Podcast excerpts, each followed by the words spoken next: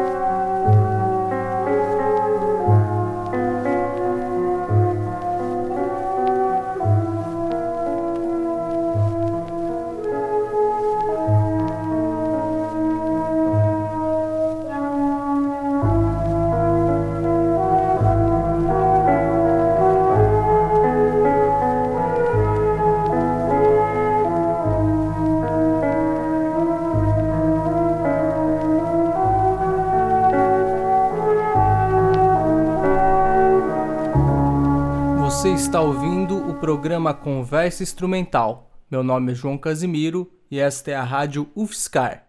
Hoje estamos ouvindo especialmente músicas do álbum e do grupo Mandala, lançado em 1976. Acabamos de ouvir a música Matilho e agora ouviremos a faixa número 4 do álbum, intitulada Estilingue.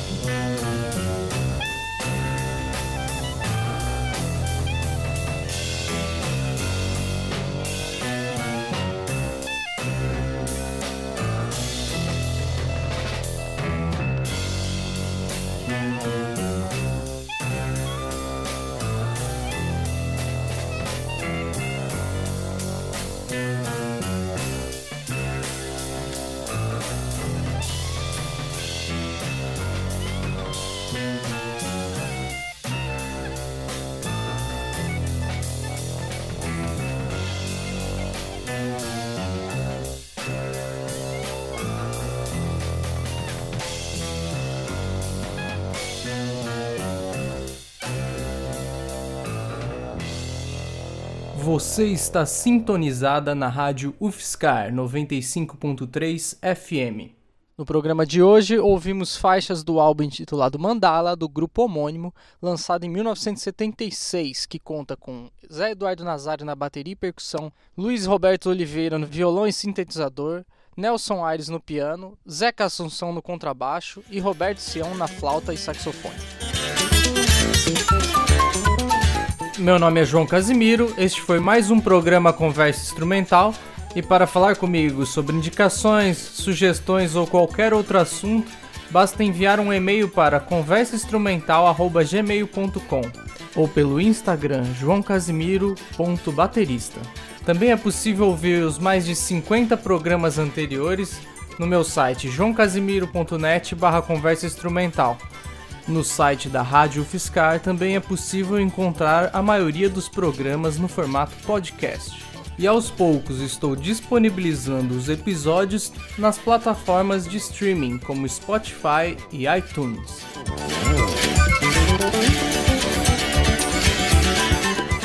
Meu nome é João Casimiro, um abraço e até a próxima.